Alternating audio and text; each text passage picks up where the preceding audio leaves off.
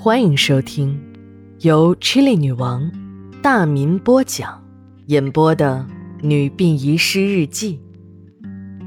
本故事纯属虚构，若有雷同，就是个巧合。第二卷第十章上。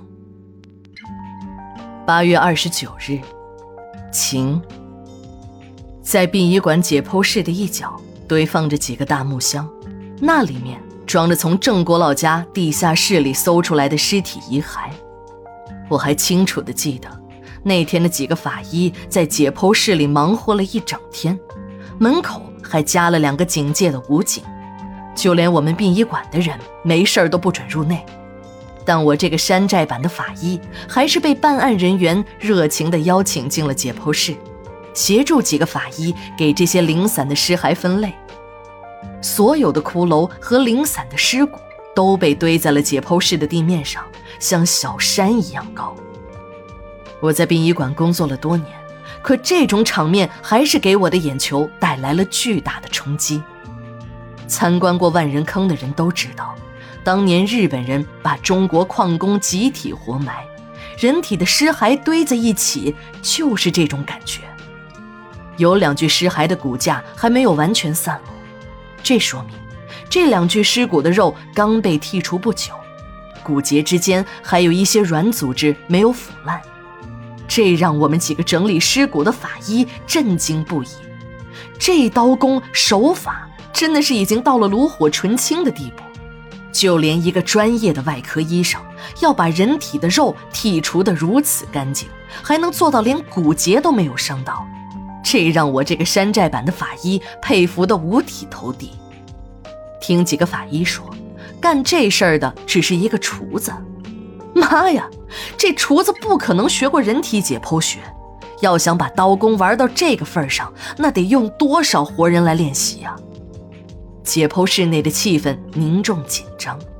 我看到那个跟着实习的法医，也就是一个二十来岁的小伙子。平时那牛皮吹得山响，现在豆大的汗珠已经慢慢的从额头上滚下，帽檐儿也已经湿透了，就连拖着骷髅头的手都有点发抖。私底下我们聊过，这小伙子呢倒也坦诚，说自己根本不喜欢这个专业。我就问他，既然你不喜欢这个专业，为什么还要读了本科再读硕士？小伙子对我神秘的笑了笑，说。嗨，这也是没有办法的事儿。看着学长们大学毕业根本找不到工作，我自己学的又不好，想找份工作就更难了。没办法，就只有用学历在自己脸上贴点金。这招还算管用。这不，还没毕业就开始在局里实习了。我一阵苦笑。现实生活中的生存压力已经让择业成了第一位。用人单位盲目的追求高学历，让现在的研究生教育水分变得越来越大。要不然，这社会上怎么会有硕士生不如本科生、博士生不如硕士生的说法？让人感到些许安慰的是，经过我们几个人的仔细鉴定，这些尸骨中很大一部分都不是人的骸骨，而是一些灵长类动物的骨头。其实。说白了，就是一些猴子的骨头。人骨和猴子的骨头虽然很像，但在我们专业的人来看，还是不难分辨的。这些猴子的骨头被我们单独分离出来，经过法医组主任的签字，就可以做掩埋处理了。虽然说不全是人的尸骨，可剩下的十几具还是让人触目惊心的，尤其是最近的那两具骨头还粘连在一起。水分还没有完全失去的骨架，可以很容易的分辨出这是一男一女。根据牙齿的磨损程度，年龄都应该在三十岁以内。这么年轻就以这种方式惨死，真叫一个可怜。后来的对比化验结果证明，这些遗骨大多数死亡时间都在十年以内，而十年前正是仿古街开发的时候。警察们推测，这些人都是在仿古街建成之后才遇害的。就算是郑国老以前也杀过人，那尸骨也早已被其销毁了。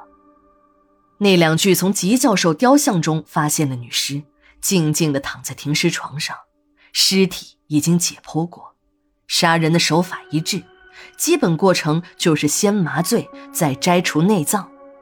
通过对吉教授家后院绿地中发现的那些人体内结石分析，那里埋的就是两具尸体的内脏。